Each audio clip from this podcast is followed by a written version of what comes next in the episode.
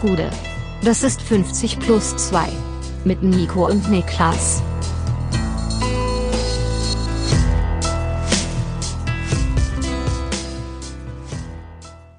»50 plus 2 DFB-Pokal-Spezial. Mein Name ist Nico Heimer und bei mir sitzt der Mann, die, der, oh Gott, oh Gott, oh Gott, der sagt, die Mondlandung Du bist noch Schuck. Wurde in der Eifel aufgenommen. Niklas Levinson. Was geht Gude, ab? was geht? Ja, nix, du hast recht, ich bin noch ein bisschen schock. Du bist ein bisschen Schuck. Du hast ja. auch mit so einer gedämpften Stimme anmoderiert, die so ein bisschen den Anlass einfangen sollte, Ja. hatte ich das Gefühl. Ja, du hast ja, das kann auch in sein. deiner Stimmfarbe gemerkt, dass du wusstest, es ist ein trauriger, trauriger Anlass, Moment. für den wir uns hier zusammengefunden haben. Sag doch erstmal wieder, wie war dein Urlaub? Sehr schön. Alles in allem wirklich sehr, sehr Zu schön. kurz. Zu kurz, wie immer. Urlaub immer zu kurz. Ähm, aber er war vollgepackt mit wirklich tollen Highlights. Ich habe zum ersten Mal in meinem Leben live Delfine gesehen. Oh, Ja. das ist wirklich geil. Das war ja. sehr, sehr cool. Wir sind eigentlich nur auf einer ähm, Robbensafari gewesen. Also Aber nicht jetzt so, Nein, nein, nein, okay, nein, okay, okay. Keimer, Keimer, Keimer. Keimer, Keimer. Das heißt, wir sind mit einem Motorboot rausgefahren, äh, angeführt von so einem Guide, der irgendwie in seinem ähm, Berufsleben Lehrer ist, aber halt sehr, sehr gerne das Meer mag. Und Ja. der hat uns dann rausgebracht und eigentlich wollten wir nur Kegelrobben und Seehunde auf den Sandbänken anschauen. Und es gibt aber in dieser Bucht, wo wir waren, anscheinend drei Delfine aus Schottland, die sich da eingefunden haben und da chillen und ihr Ding machen. Nice. Und die sieht man normalerweise sehr, sehr selten. Schottische Delfine. Schottische Delfine. Oi, mate. ich weiß, das war Was habe ich australisch. australischer Delfin. Es ist nix, mir ist einfach nix eingefallen, wie ich es gerade machen soll. Ich wollte einen Gag machen. Und wir sind dann jedenfalls rausgefahren aus der Bucht und dann haben wir aber festgestellt, ach, das sind zwei von denen. Und dann haben wir da erstmal eine Viertelstunde in der Bucht rumgehangen und die sind halt wirklich teilweise nah rangekommen, kamen Ja. aus dem Wasser raus und sowas. Und das war schon beeindruckend, war schon faszinierend. Also die Delfine zu sehen war toll. Also ich habe ich hab zwar mal Delfine im realen Leben gesehen in freier Wildbahn, aber aus einer, aus wirklich so 200, 300 Meter Distanz. Also ich kann nicht behaupten, dass ich da einen Close Encounter hatte. Ich finde es äh, sehr, sehr cooles Erlebnis. Das ich, war- hatte, ich hatte kurz Angst, dass du da beim rituellen Robbenkloppen dabei bist oder sowas. Aber das ist auch eher in Island als in Dänemark, ne? Also in Dänemark ist es nicht, nee. Ja. Da, da findet das, glaube ich, nicht statt. Also die haben einfach nur auf den Sandbecken gechillt und ihr Ding gemacht und denen schien es ziemlich gut zu gehen. Ja. Ähm, also das war Nummer zwei auf meiner Highlight-Liste. Mein persönliches Highlight war unser Sieg bei, den Ur bei der Urlaubsolympiade. Ja. Denn äh, es ist nicht bei dem einmaligen Leitergolf geblieben. Wir haben eine ganze Olympiade draus gemacht muss mit vielen machen. Mhm. tollen Disziplinen. Mit äh, Ringewurf, wo du so ähm, Ringe auf so Stäbe werfen musst, äh, mit so Punkten dran. Äh, Leitergolf, Buhl haben wir gespielt. Dann haben wir zwei Quiz-Varianten gespielt und Sackwurf. Und das letzte Spiel war Sackwurf ist dieses, ist Corn, Cornhole, dieses. äh, Genau, wo, ja, so, ein, wo ja. so ein Loch ist, wo du reinwerfen musst mit Ja, einem Säckchen. ja. Das letzte Spiel war Flurball, das war eine Eigenkreation von mir. Sehr gut. Weil wir hatten einen, äh, einen langgezogenen Flur, der die zwei Haushälften verbunden hat. Mhm. Und da ging es quasi durch vier Räume äh, durch. Ja. Und immer mit so leichter Absenkung nach unten. Ja. Und man musste quasi von ganz oben so weit wie möglich nach unten einen Ball durch die Türen durchrollen. Und Ohne- für jede Ebene gab's, in der du weitergekommen bist, gab's einen Punkt. Also wie weit man Mhm. eben kam. Und äh, wir haben uns den Olympiasieg gesichert, muss man sagen. Sehr, Also sehr, sehr wichtig. Das erinnert mich daran, ich habe mal als Jugendlicher oder als Kind noch bei meinen Eltern, haben wir, ich habe auch immer Spiele gerne entwickelt, wir haben mal Wachsgolf entwickelt oder Kerzengolf, hat mein Vater sehr gehasst. Ähm, wir haben das? oben im Flur, da war auch quasi zwischen zwei Räumen einen Flur, ich sag mal fünf Meter breit, sechs Meter lang. Ja? Ja. Und da haben wir den Teppich hochgerollt und haben uns auf den Boden gekniet und haben mit einer Teekerze so hin und her geschossen quasi. Hat übertrieben Bock gemacht, aber hat natürlich den ganzen Boden versaut ähm, und wurde relativ schnell verboten. Also es ist das verbotene Spiel äh, äh, Wachs, Wachshockey. Ansonsten, Ansonsten- ja. Oh. Äh, letztes Update von mir. Ja. Nicht aus dem Urlaub, sondern ich kam ja gestern nach Hause und habe festgestellt, die Ära der Stöcke ist vorbei. Also, Welch, welche Ära hat angefangen jetzt? Also ich weiß es noch nicht. Also, noch ist nichts Neues zu erkennen, aber er ist aus dem äh, Stockalter rausgewachsen, der gute Mann. Und wir müssen mal schauen, was jetzt kommt als nächstes. dein Nachbar. Genau, der Junge. Ach so, das war, war die Info, die mir gefehlt hat. Ja, ja, okay. Mhm. Ich dachte, das wäre sofort offensichtlich. Ja, ja, doch. rede. Ich habe ein- einen, ich hab einen Augenblick gebraucht. war ein dominierendes Thema von 50 plus 2 in den letzten Wochen. Das stimmt. Und äh, die Stöcke sind weg. Also äh, ich weiß nicht, ob er proaktiv sich selbst dazu entschieden hat oder ob er abgestraft worden ist für irgendein Fehlverhalten, aber das Zeitalter des Stocks ist zumindest beendet. Messer. Messer ist der nächste Schritt, Ja. würde ich behaupten. ähm, was kann ich sagen?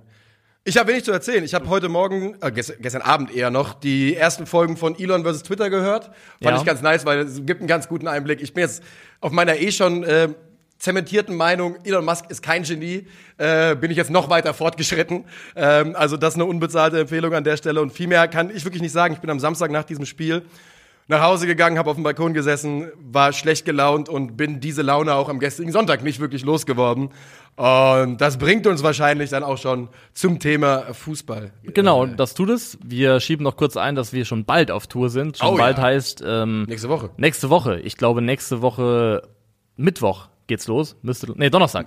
Noch früher. Was? Oder? Was? Am 14. ist der erste Termin, das sind elf Tage. Oh ja, das ist nächste Woche. Ja, du hast schon recht. Ja. Ist der Mittwoch. Am- Der 14. ist unser erster Termin in, in München. München.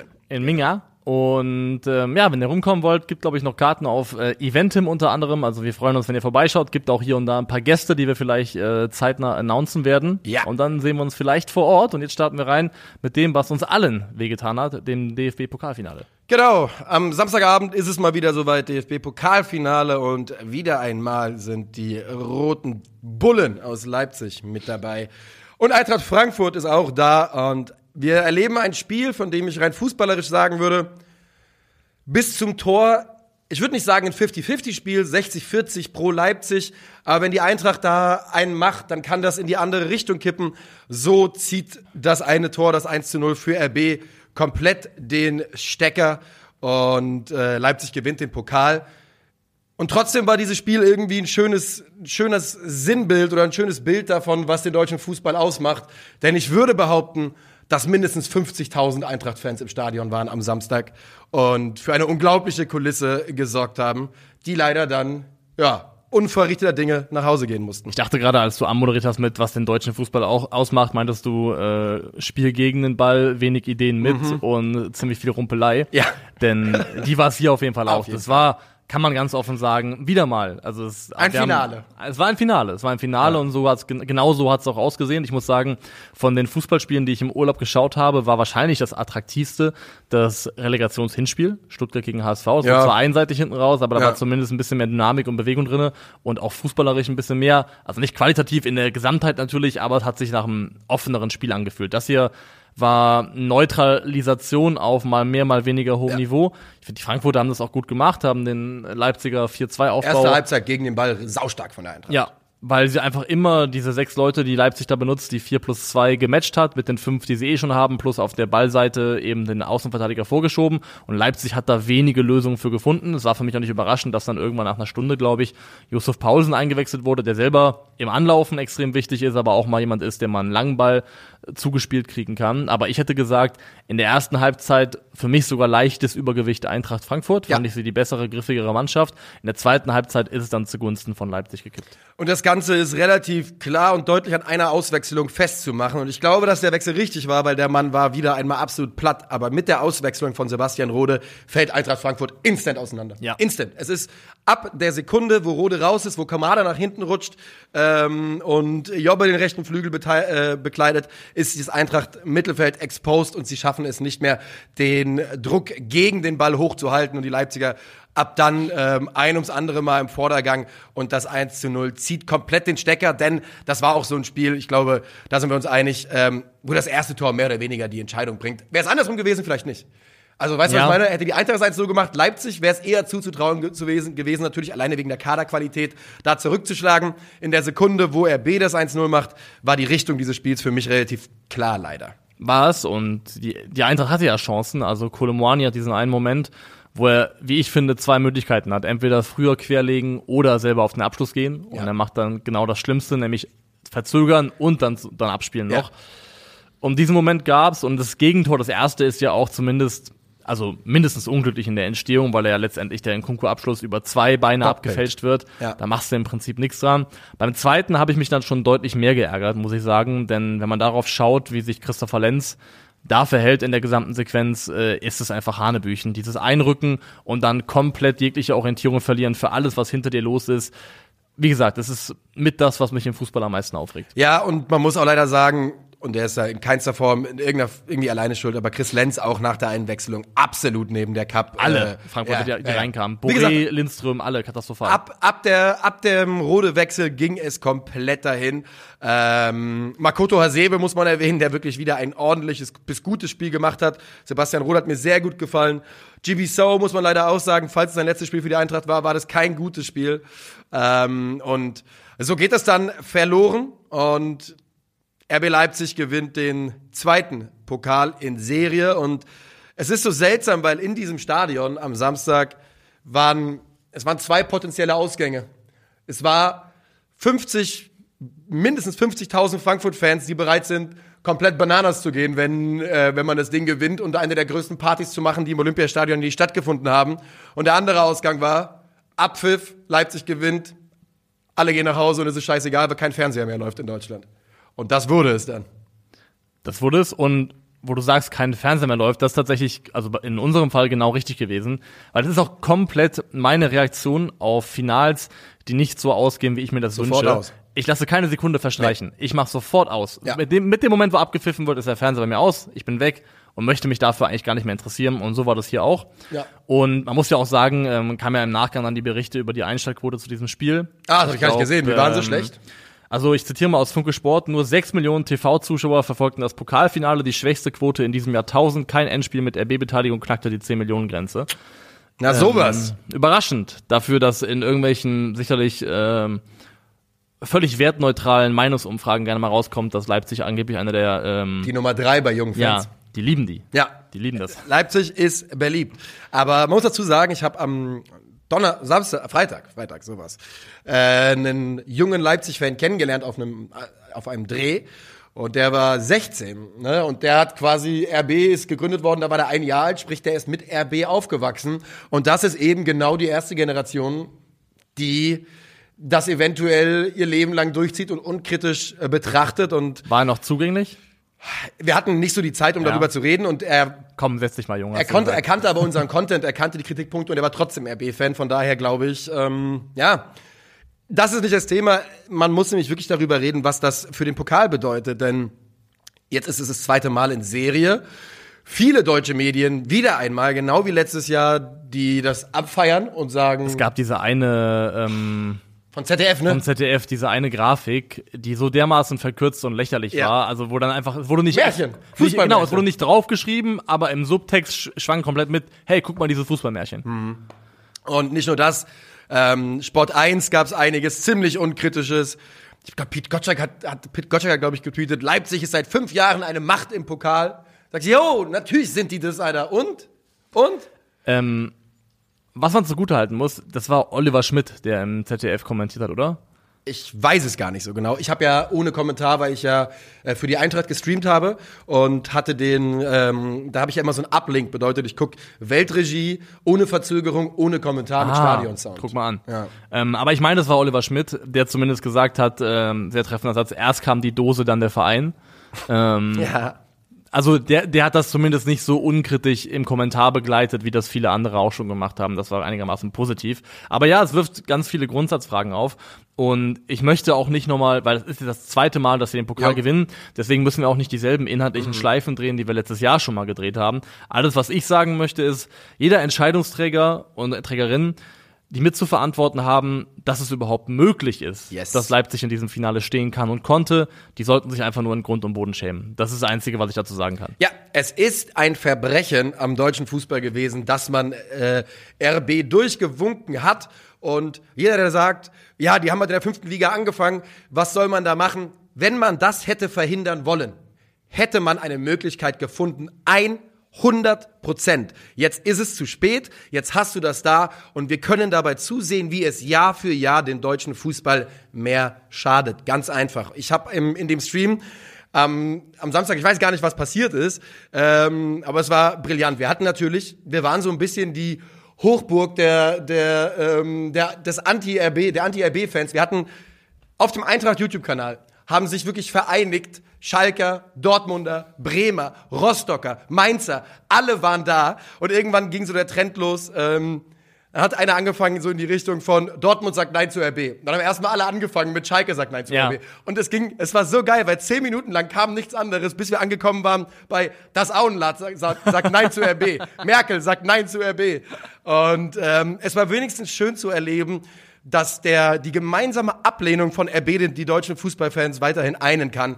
Aber es ändert nichts daran, wenn man am Samstag in Berlin unterwegs war, konnte man so genau erkennen, was den deutschen Fußball auf der einen Seite ausmacht und da äh, finde ich, steht Eintracht Frankfurt stellvertretend für ganz, ganz viele tolle, tolle Vereine.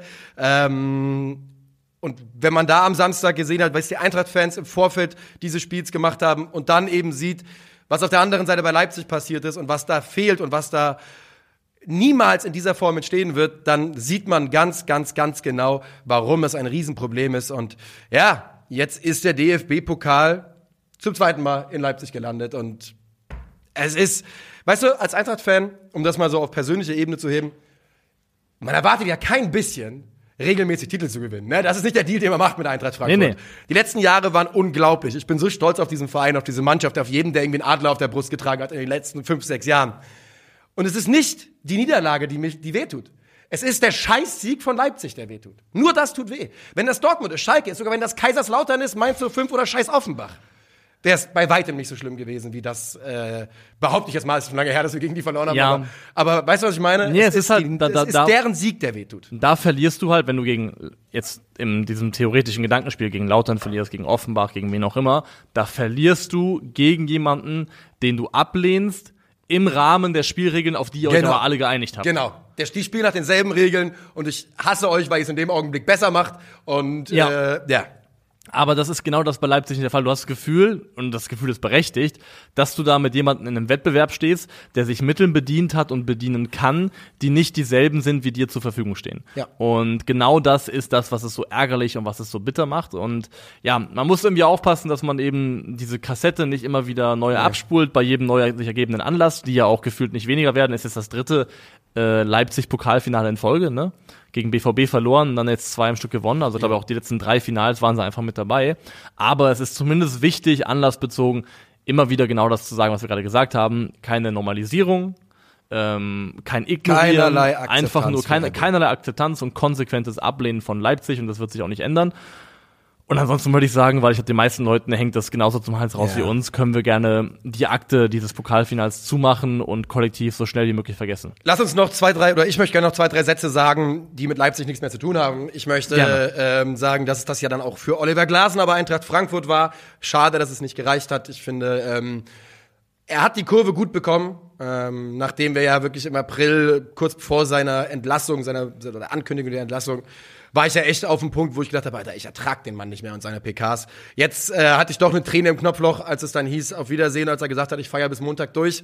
Dasselbe gilt für viele Teile von Eintracht Frankfurt, viele Spieler, Daichi Kamada, ähm, der, das muss man dann jetzt retrospektiv so sagen, den Verein auch verlassen wird, einer der wichtigsten Spieler in einer der erfolgreichsten Phasen von Eintracht Frankfurt war, wo ihn das im historischen Kontext der Eintracht packt, das müssen wir, äh, das müssen andere vielleicht bewerten oder wir müssen, müssen wir mal Gedanken drüber machen. Aber mit Daichi Kamada verlässt ein sehr, sehr großer Eintracht-Spieler diesen Verein. Äh, Gibril So wird gehen und einige weitere. Ich bin mir sehr sicher, dass Kolomoani äh, diesen Sommer den Abflug macht. Um, ja, dann verlässt eine Generation die Eintracht, die uns in Phasen und in Teilen sehr, sehr viel Freude bereitet hat. Und ich wollte das einfach nur nutzen, um einmal Danke zu sagen an all jene Jungs. Ähm, für Eintracht Frankfurt geht's immer weiter. Ne? Spieler kommen, Trainer gehen. Scheißegal, OSGE.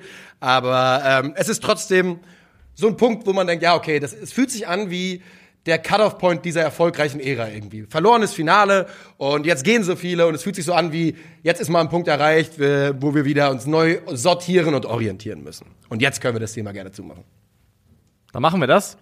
Und wir gehen weiter äh, zu einem, das Thema Abschied hat gerade gut gepasst, denn es war auch ein Wochenende der Abschiede, die sich an allen Ecken und Enden aufgetan haben. Unter anderem eben auch, äh, ich glaube gestern Abend noch der Abschied von Slatan Ibrahimovic. Ähm, yes. Hat seine Karriere jetzt, glaube ich, dann auch inzwischen offiziell beendet, ist vorbei, so scheint es zumindest. Schla und wurde im Stadion von Milan verabschiedet. Und das waren sehr, sehr emotionale Szenen. Ähm, Pioli, Tränen in den Augen, Ibra auch, ähm, Tonali auch, also es ist auch Mitspielern nahegegangen.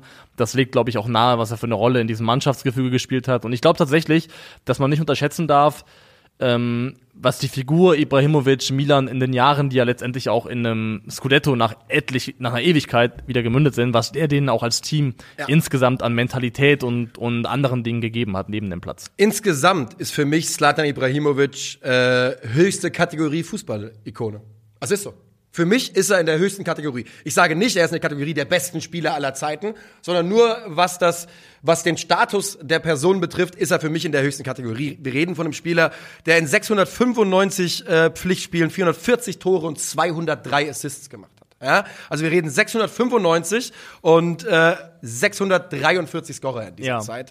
Ähm, ein Spieler, der für Barca, United, Juve, äh, Ajax, Inter, Milan, Paris gespielt hat und über 120 Länderspiele für Schweden gemacht hat. Der Mann ist eine Ikone. Ob man ihn mag, arrogant findet, nervig findet, das ist alles okay. Dafür hat er alles getan.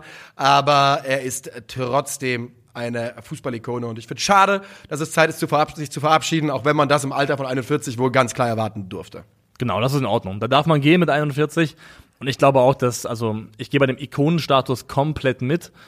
Also, für mich ist es auf eine andere Art und Weise fast so eine Art Fußball-Superstar, wie es David Beckham irgendwie auch war. Ja. Nee, äh, war ja dann auch in Los Angeles, war in Talkshows eingeladen, also hat dann irgendwie auch so eine Größe bekommen, die fast schon ein bisschen larger than life gewesen ist. Fußball-Popstar. Es ist so eine, Ja. so, eine, so eine Kategorie, in die nicht viele Fußballer reingekommen sind. David Beckham auf jeden Fall. Ja, und da sehe ich Ibra auf eine andere Art und Weise ein Stück weit auch. Und ich glaube, das Einzige, was ihm so auf dem Platz so ein bisschen daran gehindert hat, in den absoluten Olymp aufzusteigen, ist, dass er ein bisschen früh und ein bisschen lange für Paris gespielt hat, Ja. ohne dass dabei eben was Nennenswertes außerhalb der Ligue 1 bei rumgekommen wäre.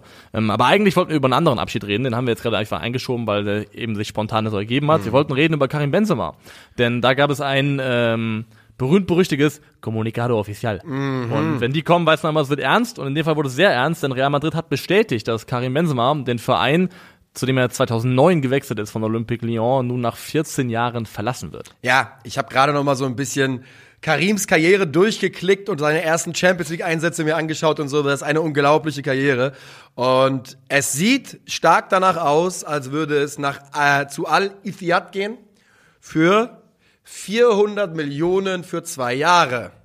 Und also, wir haben da eine Dimension erreicht im Fußball. Du hast es gerade eben im Vorfeld gesagt, das ist ja auch China Money ist ein Joke dagegen. Wir Ja. haben, da, haben wir, da haben wir gesagt, was ein Wahnsinn. Oscar verdient 30 Millionen im Jahr. Der verdient jetzt 400 Millionen für zwei Jahre. Messi soll ja noch mehr bekommen. Cristiano kriegt noch mehr oder ungefähr dasselbe. Es ist absolut wahnsinnig, was das für Zahlen sind. Da hat sich halt das Vermögen der Leute, die das leisten können und stemmen können, und stemmen können hat sich von jeglichem Zahlenwert gelöst. Zahlen haben da keine Bedeutung Ist kein Geld mehr. mehr. Es Das ist nicht mehr, das ist einfach nur, die schreiben Zahlen auf und sagen, ja, ist uns auch egal, wir haben unlimitiert Zahlen.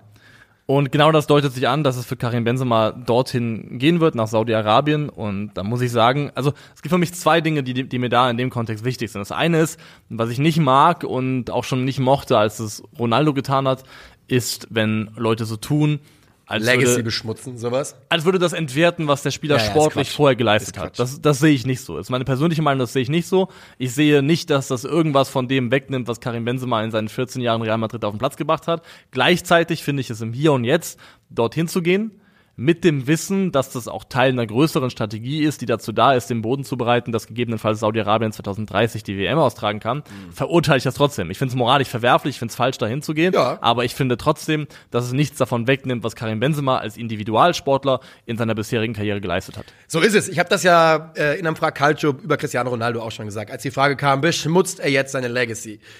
Es gilt dasselbe, wie du, du hast es ja gerade gesagt, diese Legacy ist geschrieben, die ist gebaut, die geht nicht mehr weg. Es wird kein einziges Champions League Tor weniger, der Ballon d'Or wird ihm nicht aberkannt und äh, kein einziger seiner Titel wird weniger wert, weil er mit 35 in den Sonnenuntergang reitet auf einem vergoldeten Scheck. Das ist, das ist nicht so.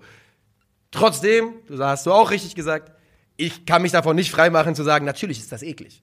Ja. Natürlich ist es einfach eklig. Und jetzt könnt ihr alle sagen, yo, wenn dir 200 Millionen im Jahr geboten werden, natürlich spiele ich dann auch in Saudi-Arabien. Ich glaube, das ist so. Da müssen wir, glaube ich, nicht drüber reden. Ich bin nicht in der Situation, darüber ernsthaft nachdenken zu müssen. Ich wäre zumindest nicht so vermessen zu behaupten, dass ich Nein sagen würde. ich auch nicht.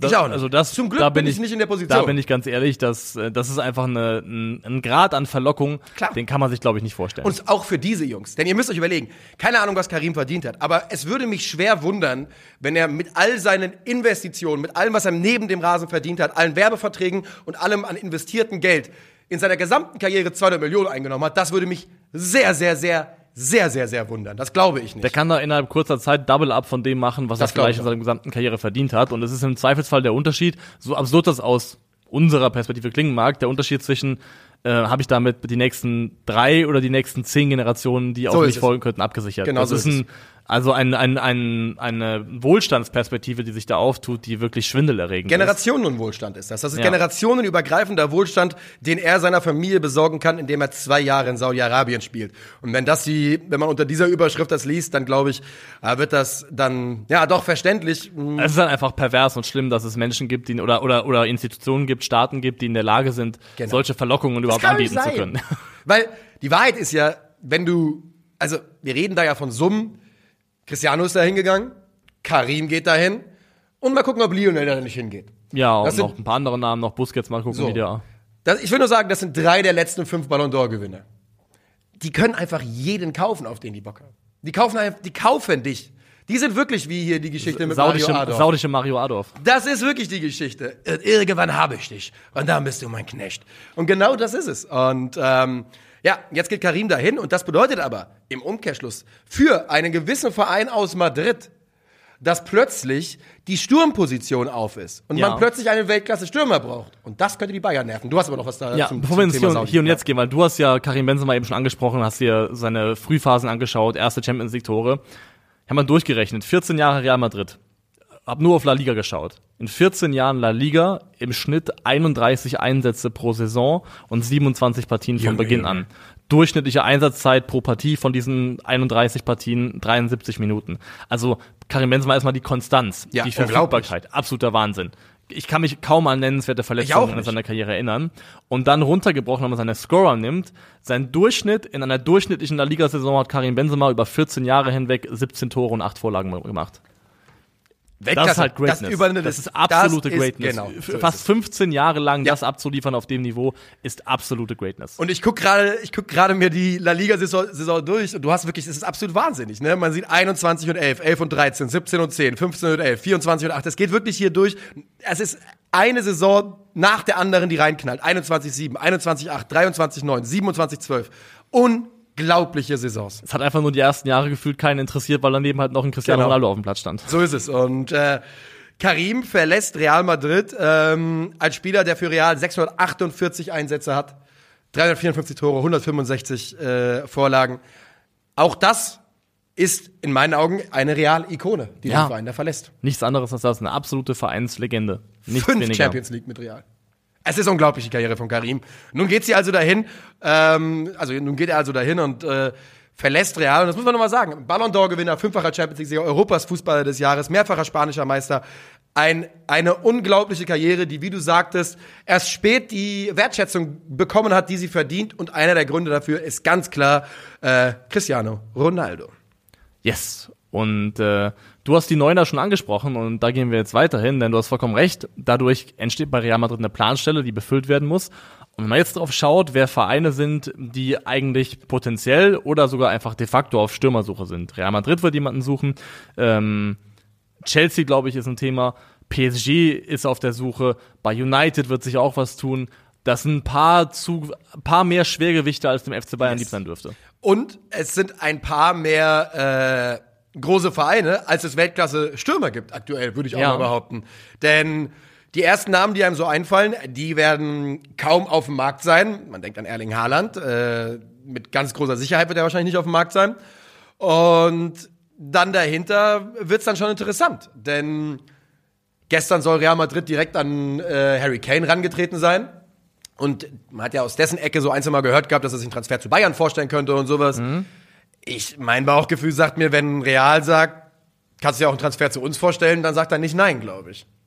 ich glaube, bei Harry Kane ist ja die zentrale Abwägung in seiner Karriere noch, ähm, akzeptiere ich, dass ich kein, keine Trophäen gewinne, aber kröne mich am Ende damit, der ähm, erfolgreichste englische Torschütze aller Zeiten zu sein oder Premier League Torschütze aller Zeiten. Also ist das, wonach ich gehe, dass ich da individuell auf der Ebene in England nach dem Höchsten strebe?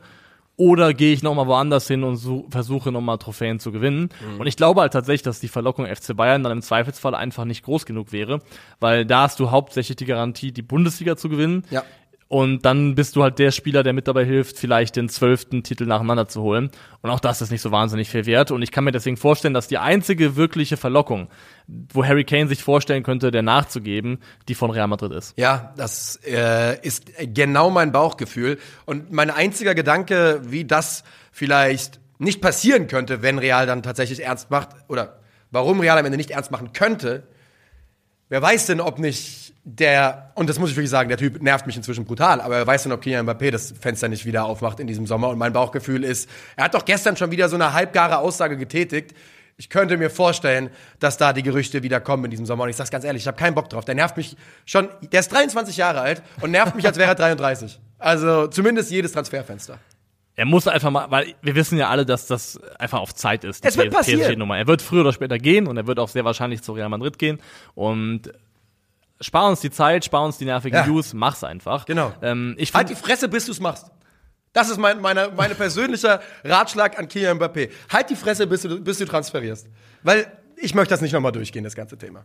für mich noch ein Name, über den wir sprechen müssen, weil der ja auch jetzt plötzlich sehr, sehr heiß geworden ist in Bezug auf Real Madrid, ist Kai Havertz. Ja, ja, lass uns gerne über Kai Havertz sprechen. Ähm, Kai Havertz, das wissen wir alle, ist bei Chelsea nicht so richtig glücklich.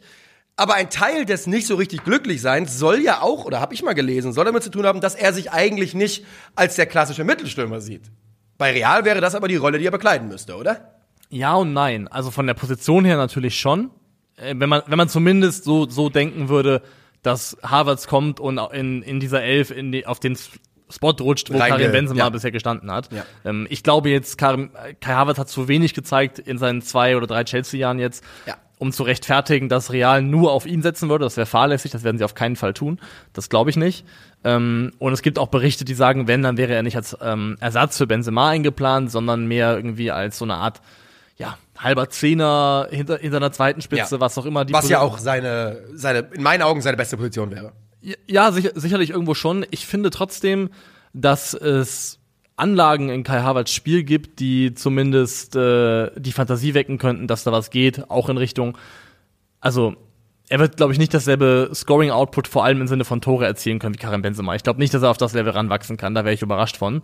Ähm, aber wenn du dir Karim Benzema für Real Madrid anschaust in den letzten Jahren, dieses immer wieder extrem tief fallen lassen, früh einbinden, diese, diese quasi, dieser Prellbock sein, er, ja. der Bälle einfach weiterleitet in den Lauf von Vinicius, in den Lauf von Rodrigo. Das sind, glaube ich, so Fähigkeitenpakete, die ich Kai Havertz im Grunde zutraue. Und ich habe mir mal so ein bisschen die Stats angeschaut von Benzema 22, 23 und Kai Havertz 2019, 20. Also in seiner letzten Bundesliga-Saison für Leverkusen, wo er, glaube ich, zwölf Tore und sieben Vorlagen hatte. Hatte sich schusskreierende Aktionen pro 90 Minuten alles hier. Benzema 4,63, Kai Havertz 4,4 Key Passes, 2,2, 2,16 äh, erwartete Assists 0,25, 0,19. Ähm, also es gibt viele statistische Bereiche, in denen sich Benzema und äh, der Havertz von damals, der auch, glaube ich, derjenige ist, den Real Madrid gerne hätte, Ja. ähm, sich schon geähnelt haben. Und mein Gefühl ist, dieses absolute Killer- und Gewinnerumfeld Real Madrid, vielleicht noch mit einem Toni Kroos, der dich für noch mit, für ein Jahr mit unter die Fittiche nimmt und dir so ein Wenn bisschen... nicht David Alaba da, Antonio Rüdiger inzwischen, die haben ja auch Die schon. sind ja auch schon da. Ja. Ich glaube, das könnte ein Umfeld sein, das in Kai Havertz nochmal einen Entwicklungsschritt triggert, den wir eigentlich alle schon längst erwartet hätten. Ich glaube, was bei Kai Havertz passieren muss, um in so einer Rolle aufzugehen in Zukunft, ist, er muss das Vertrauen in seinen Körper bekommen, in, im Sinne von, der Typ wiegt über 80 Kilo und ist 1,90 groß, aber verhält sich körperlich häufig so, als wäre er 1,65, 63 Kilo. Und, und das muss sich ändern. Und das ist ja auch eine Sache, die man lernt. Das, das kann man lernen. Ja. Er ist 23 Jahre alt. Das kann man auf jeden Fall lernen. Und die Idee, dass er in so einer ja in so einer Halbposition spielt und Real Madrid, die ja auch dafür bekannt sind, und das ist kein Geheimnis, sehr torgefährliche Flügelstürmer zu haben, ähm, das kann man sich definitiv vorstellen. Und insgesamt würde ich glauben, wenn Kai Havertz zu Real geht, dann wird er da den Schritt machen, den er bei Chelsea nicht gemacht hat. Und in Chelsea und in London wird man sich ärgern in zwei, drei Jahren, dass man sagt, Alter, wie haben wir den eigentlich äh, gehen lassen? Jetzt ist er einer der besten Spieler der Welt. Weil du sagst es, ich kann mir auch absolut vorstellen, dass dieses absolute Gewinnerumfeld mit dem mit der Möglichkeit für, äh, für Kai Havertz von Leuten zu lernen, die schon länger da sind, ihm sehr, sehr, sehr gut tun könnte. Genau, und es ändert nichts daran, dass es natürlich ein Gamble wäre, dass du jemanden holst, der bei Chelsea keine Saison hatte, in der Premier League zweistellig getroffen hat. Das, das ist ganz klar. Das wäre irgendwo mit einem gewissen Risiko verbunden. Aber ich glaube auch, dass es für die Karriere von Kai Havertz deutlich besser wäre, diesen Schritt zu wagen, als bei Chelsea zu bleiben. Ja. Chelsea ist und bleibt Chaos und ich lasse mich nicht davon überzeugen, dass es unter Todd Böhli jemals anders aussehen wird, außer dass es halt immer wieder neue Spielerinflux gibt, ähm, kurzfristige Strategiewechsel. Und ich glaube einfach, dass Kai Havertz ein Spieler ist, der genau das nicht braucht. Der braucht eine Best- Beständigkeit in seinem Umfeld. Ja. Und ich glaube wirklich, dass wenn du die Charakterstärke hast, und die glaube ich hat er, ähm, auch wenn er jetzt kein Lautsprecher ist, glaube ich, dass er ein sehr, sehr ja, fokussierter und, und ehrgeiziger Spieler ist, dann glaube ich daran, dass ein Kai Havertz im Umfeld Real Madrid mitwachsen kann und da vielleicht dann eben das Potenzial erfüllt, was definitiv in ihm steckt. Das wäre ein Riesenweg und äh, zu sagen, jemand soll in die Fußstapfen von einem Spieler wie Benzema reinwachsen, ist sowieso, haben wir Vom, irgendwie- vom amtierenden Ballon d'Or-Sieger. Ist er Ah. noch amtierend? Ja, doch, ist ja, er noch. Ja. es ist Kilom Kilometer weit entfernt. Ja. Ich sage nur, als die Gerüchte aufkamen, ich finde die Vorstellung nicht so absurd, wie es vielleicht auf den ersten Moment äh, klingt. Ja, ich glaube, ich kann mir halt auf gar keinen Fall vorstellen, dass sie nur dann Kai Havertz holen würden und sagen, Nee, das glaub ich ne, auch nicht. aber das hast du ja auch durchklingen lassen. Und ich fänd's einfach super interessant, auch weil ich Kai Havertz einfach super gerne nicht bei Chelsea sehen würde. Ganz einfach. Weißt Ja. du? Äh, Einfach, ich würde ihn gerne woanders sehen als bei Chelsea. Und ähm, mal gucken. Könntest du dir Havertz auch eine Rückkehr nach Deutschland vorstellen? Und da gibt's ja nur einen Verein, der in Frage käme. Nee, Ich sehe es auch nicht. ich glaube nicht. Wen siehst du denn bei Bayern aktuell im, im, im, äh, als Top-Favorit? Weil ich habe es ganz klar für mich. Also nicht von dem, was ich bevorzugen würde, aber von dem, was ich aktuell am, für am realistischsten halte. Für mich riecht es ein bisschen nach Vlaovic. Dusan, würde ich auch sagen. Und ich halte es für eine gute Idee von Bayern. Ich glaube, es ist eine gute Idee. Ähm, und zwar, weil ich glaube, was du damit machst, ist, du hältst dich raus aus dem Wettbieten, das entstehen könnte um andere Kandidaten, weil ich glaube, weder Real noch ein United noch ein PSG haben Dusan Vlahovic ganz oben auf dem Zettel. Der ist immer noch, was ist er, 23, 22 Jahre alt und ich glaube, dass der bei Bayern 100% in die Rolle reinwachsen kann, dass er 27 Tore plus in der Bundesliga macht und auch in der Champions League liefert. Ich kann mir das auf jeden Fall vorstellen und ich glaube, man würde quasi eine Aktie kaufen, die so gerade am, äh, auf dem tiefsten Stand seit zwei, drei Jahren ist und äh, hoffen, dass sie sich wieder erholt. Ich kann es mir vorstellen. Vorstellen kann ich mir auch. Und wenn du sagst, ey, wir holen einen, einen Vlaovic und sparen an dem, da, da Kohle auf der Stürmerposition und kriegen dafür Declan Rice, dann ist das ein Deal, wo ich dabei bin. Ja. Dann ist das was, womit ich mich anfreunden kann. Isoliert betrachtet habe ich bei der Personalie Vlaovic so ein bisschen Restzweifel, ob das am Ende, ob die Rechnung am Ende aufgeht, ähm, für das, was die Bayern sich vorstellen. Klar, er hat das, das physische Profil, das man sucht, aber ich weiß nicht, ob er es, ob, ob er es spielerisch umgesetzt kriegt. Er ist schon Ähm, manchmal ein bisschen holzig. Das, ähm, er ist auf jeden Fall nicht so, er hat nicht die Finesse, die andere Ja. Bayern-Stürmer in der Vergangenheit hatten, Ui. einige großartige. Und das führt zu weit, das jetzt hier auszuformulieren, aber ich möchte es nur mal anmerken, anmerken, dass leider es ist manchmal so, finde ich, habe das Gefühl, wenn du jetzt einen Spieler verpflichtest, wie- Vlaovic, dass du eine politische Dimension mit einkaufst, die halt extrem schwierig ist. Also auch von ihm Ist gibt, er, auch von ihm gibt es Bilder, wo er mit der Ah. Fahne des Großserbischen Reichs posiert Ah, guck, und das sowas. ich nicht, ja. Und das sind halt so Dinger, die werden im Endeffekt halt bei den großen Entscheidungsträgern auf sportlicher Ebene, dann wird das sportlich am Ende überwiegen und die Ja. werden die Augen davor zukneifen. Wusste Aber ich ich muss halt nicht. sagen, das sind halt Sachen, die haben halt mindestens ein Geschmäckle, wenn sowas zustande kommt. Mhm. Und äh, das finde ich zumindest schwierig. Rein sportlich betrachtet hast du vollkommen recht, er ist immer noch sehr, sehr jung. Es steckt viel in ihm, glaube ich. Und wenn man sagt, wir wollen nicht Teil des äh, Wettbietens um andere ganz große Namen sein, ist das sicherlich eine der am logischsten klingenden Alternativen. es ist schon einigermaßen verrückt, wie zumindest in, in meiner Wahrnehmung, äh, in meinem Gefühl, Bayern, die ich als zwei, dritt, viertgrößten Verein der Welt sehe, mehr oder weniger sich aus dem, Wett, aus dem Rennen zurückziehen sollten in der Sekunde, wo Real Madrid einsteigt. Weißt du, weil ich einfach denke, könnt ihr nicht gewinnen. Da, da gibt es nichts zu gewinnen für Bayern München. Respektiert die Nahrungskette. Ja, also es ist Und da ist es so, es gibt nicht viele, die in dieser Nahrungskette äh, vor dem FC Bayern fressen, aber Real Madrid ist einer dieser Clubs. Ist so. Und Real Madrid äh, lässt sich das auch nicht nehmen. Aber mal gucken, weißt du, vielleicht wird ja wirklich bei Real äh, die Mbappé-Nummer super heiß und ich glaube nicht, dass die Harry Kane und Kylian Mbappé holen in einem Sommer. und dann ist für Bayern weiterhin alles möglich, weil das Harry Kane zum Beispiel innerhalb Englands wechselt, das kann ich mir nicht so richtig vorstellen. Das sehe ich auch nicht. Wollen wir weiterziehen? Wir ziehen weiter und wir ziehen weiter zu einem Mann, der noch nicht bei den Bayern ist, aber vielleicht dort aufschlagen könnte. Es gibt da jetzt Ja. einerseits Medienberichte, andererseits sowas, was ein bisschen wie Dementis klingt in der Öffentlichkeit. Wir reden über Max Eberl, der wohl ein Kandidat sein soll, um der Nachfolger zu sein von äh, Sportvorstand, Ex-Sportvorstand Hassan Salihamidzic. Genau, es geht drunter und äh, drüber bei äh, RB Leipzig und Bayern. Am Samstag ha, war ich ja auf dem Fanfest unterwegs und ähm, hab da mit ein paar Leuten gesprochen. Jetzt werde ich nicht weiter irgendwas sagen, aber ich habe auf jeden Fall gehört, mehrfach gehört, dass es zwischen Minzlaff und Eberl gekracht haben soll Ja. äh, im Vorfeld dieses Kann ich mir gar Wochenendes. nicht vorstellen. So, Ja. so sympathische Typen. Also Was hat Minzlaff eigentlich zu krachen im Fußballbereich von RB noch? Also mit, was hat der für, weißt du? wa- alleine, dass der ja noch sogar in, ich hab, war ja nach dem Pokalfinale unten für ein Field-Interview, wo ich denke, hey, das ist doch der Konzernchef von Mhm. Ja. Bull. Was, Ja. was hat denn der damit zu tun? Und ähm, er hat dann trotzdem nach dem Spiel gesagt, Max hat zu mir gesagt, ich habe keine Gespräche ge äh, geführt, ich fühle mich wohl hier. Äh, wir haben lange um Max gekämpft und er soll lange hier bleiben. Trotzdem gibt es eben diese Gerüchte, dass es einen Streit gegeben haben soll und dass Eberl zum FC Bayern vielleicht doch ein bisschen realistischer ist, als es sich vor nur drei Tagen angefühlt hat oder angehört hat.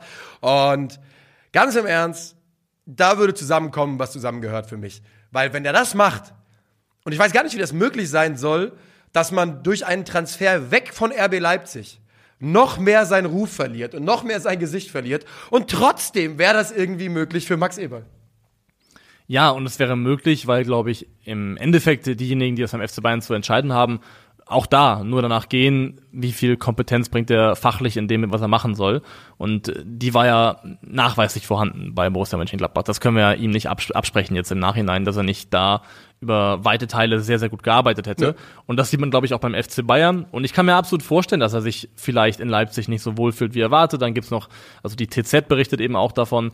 Und dann, dass, dass Leipzig sich das sogar vorstellen kann, dass Minzlaff sogar bereit wäre, warum auch immer der da genannt wird wieder, ähm, Wirklich, Alter. Was habt ihr da für ein Konstrukt, Mann? Bereit wäre, jemanden, also Eberl gehen zu lassen, wenn die Bayern eine adäquate Ablöse bieten würden, ähm, ähnlich wie sie eine adäquate Ablöse geboten haben für Julian Nagelsmann. Und dann gibt's eben noch die, die Nebenfaktoren, dass, glaube ich, äh, Eberls Lebensgefährtin in München, München wohnt. soll, also ja. es gibt da auch andere weiche Faktoren, die noch mit reinspielen könnten. Nur, was halt am Ende für mich stehen bleibt, du hast es schon angedeutet, es wäre halt fast schon absurd, seine persönliche Reputation komplett an die Wand zu fahren für einen Club, den man nach einem halben Jahr wieder verlässt. Also, weil Max Eberl hat sich ja wirklich öffentlich ruiniert. Ja, es ist- Also bei den meisten ist- Leuten hat er sich öffentlich Ja. komplett ruiniert. Ich würde auch sagen, irreparabel ruiniert. Ja. Für mich gibt's keinen Weg mehr zurück, wo ich mir vorstellen kann, in zwei, drei Jahren zu sagen, ach, Max Eberl Cooler ist doch Typ. in Ordnung. Nee, auf gar keinen Fall. Ich bin komplett bei dir. Und wie gesagt, es ist Wahnsinn, aber er wird es schaffen, wenn er das macht, seinen Ruf noch mal zu verschlechtern. Und wie sehr kann man da, also, das muss man auch mal sagen. Auf der anderen Seite muss man da fast Respekt zollen, denn ganz eindeutig ist ihm alles scheißegal. Ja. Es ist ihm scheißegal, was man in Gladbach über ihn denkt. Es wird ihm, es ist ihm scheißegal, wenn er das macht. Es ist immer hier unter dem großen Wenn, was er, äh, was man in Leipzig über ihn denken würde. Und ganz im Ernst, ich garantiere dir, die Bayern-Kurve freut sich nicht auf Max Eberl, der aus Leipzig kommt, der, der Gladbach, in, und ich sag's einfach, in meinen Augen ein bisschen verraten und verkauft hat, ein klein wenig zumindest. Ähm, Max Eberl hat es geschafft, innerhalb von anderthalb Jahren, vom einem der beliebtesten Sportdirektoren der Bundesliga zum absolut auf der Beliebtheitsskala Bodensatz. Also wenn du Leute fragen würdest, gib mal so eine Top 3 der Figuren im deutschen Fußball, die ihr aktuell am unsympathischsten findet, glaube ich, wirst du viele finden, die relativ weit oben Max Eberl haben auf ihrer Liste. ist so wild. Und es ist halt auch absurd, weil dass Max Eberl und FC Bayern irgendwie ein Fit war, der Sinn machen würde, das wissen wir ja schon seit Jahren. Die gab es ja, Ja. auch schon zu Gladbacher Zeiten, die Gerüchte, dass er irgendwann beim FC Bayern aufschlagen könnte. Er ist ja- er gespielt, kommt aus Bayern. Er kommt daher. Also all- alles macht Sinn. Und dass er vielleicht einfach ein halbes Jahr zu wenig Geduld hatte, um zu warten und das jetzt nur umsetzen könnte unter schon längst passiertem allergrößtem Rufverlust, ist halt wirklich absurd. Ähm, weil wenn er eben einfach nur ein halbes Jahr länger noch raus gewesen wäre, wäre vielleicht diese Bayern-Tür aufgegangen, er hätte niemals öffentlich diesen Ja. ganze, diese riesen Kehrtwende zu Leipzig machen müssen, hätte sich all das gespart und würde immer noch vielleicht so dastehen, wie er damals dastand. Ja. Und jetzt geht er dahin eben als jemand, wirklich, ich kann mich an kaum jemanden erinnern in deutschen Fußball, der innerhalb so kurzer Zeit seinen eigenen Ruf so dermaßen an die Wand gefahren Ich glaube, es gibt keinen. Ich glaube, es gibt kein Vergleichbares. Und es ist ja, es ist ja keine ohne, Frage. ohne dabei ähm, etwas straffällig Relevanz Ja, getan zu haben. klar, so würde ich es in die ja, Klammer würde ich setzen. In, mit nur quasi rechtlich sauberen Entscheidungen seinen, seinen Ruf so ruiniert hat. Ja, es ist ja keine Frage, dass Max Eberl, äh, er würde gut passen. Und das ist auch mein, mein, mein Hauptgrund, warum ich glaube, dass es passieren wird, weil Bayern braucht jemanden. Bayern ist nicht bereit, hier ein Jahr mit Interim zu arbeiten. Die wollen die bestmögliche Lösung. Und ich glaube, dass Max Eber da relativ weit oben auf der Liste steht der bestmöglichen Lösungen. Und mein Bauchgefühl ist, das wird passieren. Ja? Ja. Mein Bauchgefühl, das wird passieren. Trotz der Dementi, die jetzt gestern Ja, ich kann es mir auch gut vorstellen, weil ich kann mir vorstellen, dass, dass an dem Streit was dran ist. Und wenn da vielleicht schon in der internen Beziehung ein Schaden entstanden ist, der im Bereich des Irreparablen liegt, ist es, glaube ich, für Leipzig vielleicht auch eine gute Art und Weise, aus Ja. der Nummer rauszukommen, auf die sie selber vielleicht schon keine Lust mehr haben. Deswegen, ich kann mir das auch absolut vorstellen. Mein letzter Gedanke zum Thema ist, ähm, da greife ich etwas auf, was unter anderem auch Twitter-User Taisto FCB schon angesprochen hat. Ähm, warum die Bayern bei der Suche auf diesem Posten so engstirnig nur auf den deutschen Markt schauen. Da geht's immer nur um Leute, Leute, die schon mal in der Bundesliga gearbeitet haben, die im besten Fall noch irgendwie ein bisschen FC Bayern Stallgeruch mitbringen. Gab ja dann auch die News plötzlich Richtung Stefan Reuter, FC Augsburg. Und parallel dazu gibt's halt jemanden wie Michael Edwards, der jahrelang sehr, sehr erfolgreich beim FC Liverpool gearbeitet hat, der aktuell frei ist. Ähm, Aber es kann Bayern sich nicht leisten. Also finanziell schon.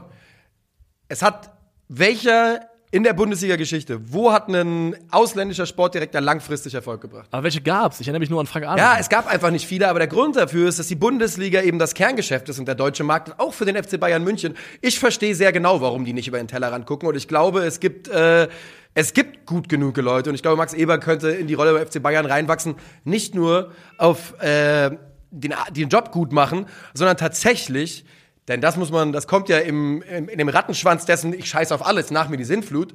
Das kennen wir von Bayern-Verantwortlichen und ist eine Charaktereigenschaft, die dann von Bayern-Fans sehr geschätzt wurde, irgendwann nach längerer Zeit. Ja. Also dieses Ellbogen raus, ich box mich hier durch, kann ich mir auch bei ihm vorstellen. Und Aber ich tue mich schwer mit dem Gedanken zu sagen, dass Michael Edwards, der wahrscheinlich einer der besten Sport, also ja, Direktoren oder technischen Direktoren der letzten Jahre war, ähm, dass der nicht in der Lage sein soll, sich in den äh, Themenkomplex Bundesliga einzuarbeiten und dort einen guten Job zu liefern. ja, aber Also, also keine Ahnung. Ich meine, ist er das wirklich? Ist er Ja. wirklich einer der Besten der letzten Jahre? also ich finde, wenn man, wenn man darauf schaut, äh, dass er mit federführend für das Liverpool verantwortlich war, das in drei Saisons über 90 Punkte geholt hat, dass die Champions League gewonnen hat, dann äh, würde ich schon sagen, dass er da sehr, sehr gute Arbeit geleistet hat. Ja, also sehr, sehr Meinung. gut, kann man glaube ich auf jeden Fall sagen. Warum ist er bei äh, Liverpool raus? Seit einem Jahr jetzt auch schon, ne? Ich glaube, wie war das denn nochmal? Ich, ich meine, der, der wollte einfach nicht mehr. Der wollte einfach Ja. mal erstmal erstmal Ruhe haben. Da ist ja dann Julian Ward nachgerutscht und der ist dann aber hat nach einem halben Jahr gesagt, er macht auch Schluss. Und da hieß es dann plötzlich, ähm, ging es in die Richtung der Frage, ob die Leute, die in dem Posten waren, nicht mehr das Gefühl hatten, dass sie so Einfluss nehmen konnten, wie es vielleicht mal früher der Fall war.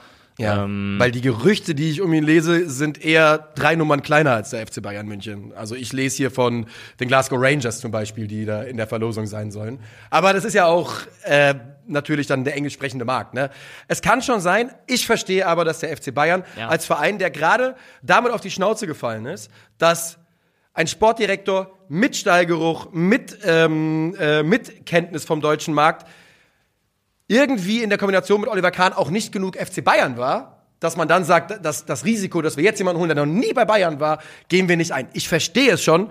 Ob es die richtige Entscheidung ist, ist dann trotzdem eine andere Frage. Richtige Entscheidung oder nicht, ist die letzte Frage, die wir uns für heute stellen. Ja. Ähm, ich habe gerade nochmal eine kurze Atempause gemacht, weil ich dachte, hier könnte etwas platziert werden, aber vielleicht haben wir da auch schon die äh, entsprechenden Slots für gefunden. Könnte sein, ja. Könnte sein, deswegen vielleicht eine unnötige Pause, denn entschieden hat sich Borussia Mönchengladbach und zwar dafür, dass Daniel Farke in der Saison 23-24 nicht mehr der aktive Cheftrainer sein soll. So ist es. Ähm, es ist eine Entscheidung, die natürlich jetzt nicht mehr überraschend kommt. Ganz im Gegenteil. Äh, wir warten eigentlich seit Wochen darauf, aber äh, Wirkus hat sich nicht lumpen lassen und das Ding in meinen Augen sehr sauber gelöst, die Saison zu Ende spielen lassen und auch nicht zwei Sekunden nach Abpfiff gesagt, das war's für Daniel Farke, sondern hat quasi ein bisschen mal alle sich beruhigen lassen und nach intensiven Gesprächen sich von Daniel Farke getrennt. Daniel Farkes Aussagen danach haben, haben mich im Herz getroffen ein klein wenig. Mir, also, er hat nicht, er hat nicht das gebracht, was man von ihm erwartet hat. Das ist einfach Punkt, muss man ganz klar so sagen. Das war eine Saison sportlich, die für Gladbach scheiße war. Aber diese Aussagen, ähm, wenn man so lange bei so einem tollen Verein gearbeitet hat, dann ist der letzte Tag natürlich der beschissenste und sowas. I feel you. Also ich kann, ich finde schon, Daniel Farke, auf Twitter hat jemand geschrieben, Ehrenmann zur falschen Zeit am falschen Ort. Und vielleicht trifft es das auch ganz gut, denn ich glaube, menschlich hat sich Daniel Farke in Gladbach keinen einzigen Feind gemacht. Also er ist ja jetzt der nach Hütter der nächste Trainer, der innerhalb von einem Jahr Ja. gehen muss, wo man andere Pläne hatte. Und wenn man dann den Quervergleich zieht, wie Adi Hütter damit umgegangen ist, mit einer enttäuschenden Saison, die in der Trennung gemündet ist, und dann schaut, wie Daniel Farke das kommunikativ geregelt hat, muss man schon sagen, dass Daniel Farke das alles in allem deutlich würdevoller und souveräner in der Außendarstellung gehandhabt hat, als es bei Adi Hütter der Fall war. Ja, der hat so seine Probleme mit Kommunikation. Ja, Adi Hütter. Es gab da hier und da Momente, die ein bisschen schwierig waren, fand ich. Auch die Art und Weise, wie er damals, glaube ich, ähm, Marvin Friedrich ähm, so ein bisschen öffentlich outcalled hat, das war unschön. Aber grundsätzlich kann man sagen, dass Daniel Farke sich immer relativ stark vor die Mannschaft gestellt hat. Das ist ihm vielleicht auch ein Tick weit in der Fanwahrnehmung zum Verhängnis geworden, weil es irgendwann Richtung Schönrederei ging, von äh, Ergebnissen, wo es oft nichts schön zu reden gab. Ja. Aber ich finde, alles in allem hat er es sich nicht leicht gemacht und einfach mit dem Finger auf jemand anderes gezeigt und gesagt, die sind schuld, an mir liegt's nicht.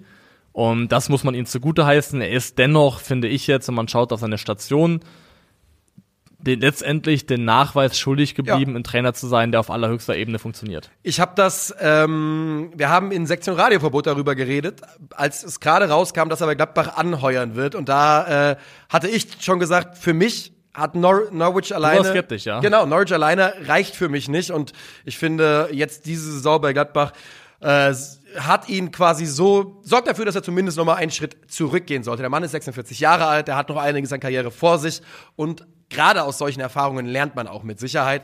Aber ja, du sagst es, also ich glaube nicht, dass Daniel Farke jetzt der erste Name ist, der äh, aufkommt, wenn irgendwo ein Trainer entlassen wird. Das ist eher Jerry Seoane, der vom Kicker zum äh, Top-Favorit auserkoren wurde. Ein weiterer Name, der genannt wird, ist Oliver Glasner. Das glaube ich nicht. Ich auch nicht. Ich Das auch sehe ich nicht. Auf gar keinen Fall sogar. Ich glaube, dass Glasner A, ich glaube, A wird er jetzt keinen Job in der Bundesliga annehmen, zumindest nicht direkt zur neuen Saison. Mhm. Und ähm, B, glaube ich, dass Oliver Glasner schon das Bauchgefühl hat, dass er eine Kategorie über Eintracht Frankfurt, Borussia Mönchengladbach und äh, Vereine auf Augenhöhe agieren könnte. Also, wir haben damals schon darüber philosophiert, ob ähm, für Hütter Frankfurt zu Gladbach nicht quasi ein Nichtschritt gewesen ist. Ja. Und jetzt sind wir an dem Punkt, wo es das für Glasner allemal wäre. Es wäre sogar in meinen Augen aktuell ein Rückschritt, von äh, Frankfurt zu Gladbach zu gehen. Kein internationales aktuelle- Geschäft, keine, also ja, natürlich ist es. Was die aktuelle und die sportliche Perspektive der letzten zwei, drei Jahre angeht, würde ich sagen, das wäre äh, keine gute Idee. Bei Seoane wäre es so, wo ich sagen würde, da stolpert Borussia Mönchengladbach sogar nach oben in der Trainerqualität. Also Ja. wenn, wenn, sie Far wenn sie Farke austauschen können gegen Seoane, macht äh, Gladbach in meinen Augen ein klares Upgrade auf der Trainerposition. Es ist immer noch ein kleines Rätsel, was da passiert ist Anfang der abgelaufenen Saison mit Jerry Ja, Seoane bei ja. Leverkusen. Ähm, wir werden es nicht rausfinden, aber wenn man das ausklammert und dann darauf guckt, was so die Leistungen von Jerry Seoane in den letzten Jahren sind, bin ich komplett bei dir. Das wäre ein Trainer, wenn Gladbach den bekommen hat, von, äh, bekommen könnte, von all den Namen, die gerade so rumschwirren, Glasner ausgenommen, sofort zuschlagen. Würde ich, würde ich alles versuchen, um äh, Seoane zu bekommen. Auch mit der Art und Weise, Fußball zu spielen, ähm, die ich zumindest so empfunden hat bei Leverkusen, als dass sie durchaus Fans begeistern und mitreißen kann. Und das wäre, glaube ich, nach der abgelaufenen Saison mit Daniel Farke eine schöne Sache. Ich finde, Seoane wäre vielleicht eine schöne Balance letztendlich, weil Hütter war ja RB-Schule letztendlich. Ja, und zwar to the bone, ja, bis to ins the bone, Knochenmark. also wirklich der, der, der allerhöchsten Güteklasse. Und dann kam Daniel Farke, in der es dann in weiten Strecken letztlich einfach brotloser Ballbesitz war. Und ich glaube, Jerry Seoane könnte schön irgendwo dazwischen liegen in Ja. seinem fußballerischen Ansatz, den ich bei Leverkusen damals als relativ pragmatisch erlebt habe, haben meistens ein 4-2-3-1 gespielt und waren sehr stark im Umschalten, gute Rotationen gehabt zwischen Flügel- und Außenverteidiger. Aber Und haben ja, das lag natürlich auch am Personal, aber der offensive Output, von Leverkusen war stark unter Seoane. Der war fantastisch. Ja. Im ersten Jahr war der fantastisch. Die Ja. waren äh, defensiv teilweise ein bisschen, äh, ein bisschen anfällig, Ja. aber haben sie eben ausgeglichen mit einer enormen Scoring-Power, allen voran angetrieben von Patrick Schick. Aber ich glaube, das wäre dann auch Gladbacher Aufgabe, jetzt jemanden zu finden, der nicht Patrick Schick ist, aber der von der Funktionalität her und der Rolle her, wie er es spielt, ähnlich sein könnte für die Gladbacher. Und ähm, ja, es war nicht übermäßig ballbesitzorientiert damals. Sie waren dem ersten Jahr, glaube ich, Platz 6 in der Bundesliga, was den meisten Ballbesitz angeht. Keine übermäßig hohe Pressing-Intensität. Da waren sie bei dem Passes per Defensive Action auf Platz 14 in der Saison von Seoane 21, 22. Und alles in allem sehe ich da auch einen Trainer, der einen sehr ausgewogenen Ansatz verfolgt, der nach zwei, wenn man so will, zwei Extrempolen, die Gladbach jetzt vielleicht zwei Jahre lang versucht hat, irgendwo in der Mitte liegen könnte. Ja, und ich glaube, der könnte Gladbach wirklich das geben, was, was sie jetzt seit Jahren nicht hatten. Und das ist eine Mannschaft, die eine Art des Fußballs spielt, die vielversprechend ist und erfolgreich ist und äh, eben sich nicht auf, wie du sagtest, eines dieser beiden Extreme stützt. Entweder die, wer den Ball hat, ist der Dumme oder wir wollen den Ball und danach gucken wir, was wir damit anfangen.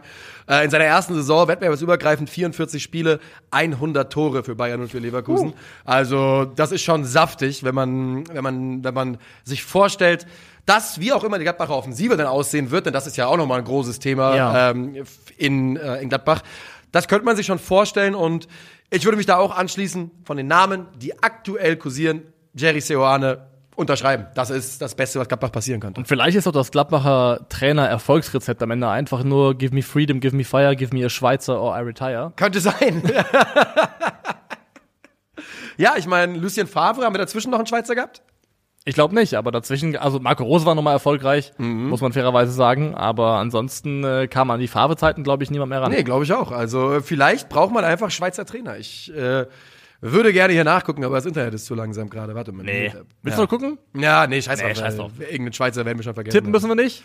Nee. Wir kehren uns raus. Wir hören uns am Donnerstag nochmal wieder und am Montag nochmal wieder. Und dann ist erstmal Pause, also nach dem Champions League-Finale. Danach gehen wir, wie gesagt, auf Tourkarten gibt's bei Eventim. Und wir hören uns dann äh, nach den beiden nächsten Folgen am 10. Juli, glaube ich, wieder hier an selber Ort und Stelle. Aber das sagen wir euch nochmal. Von mir und Niklas Tourensohn war's das für heute. Macht's gut. Auf Wiederhören. Ciao, ciao.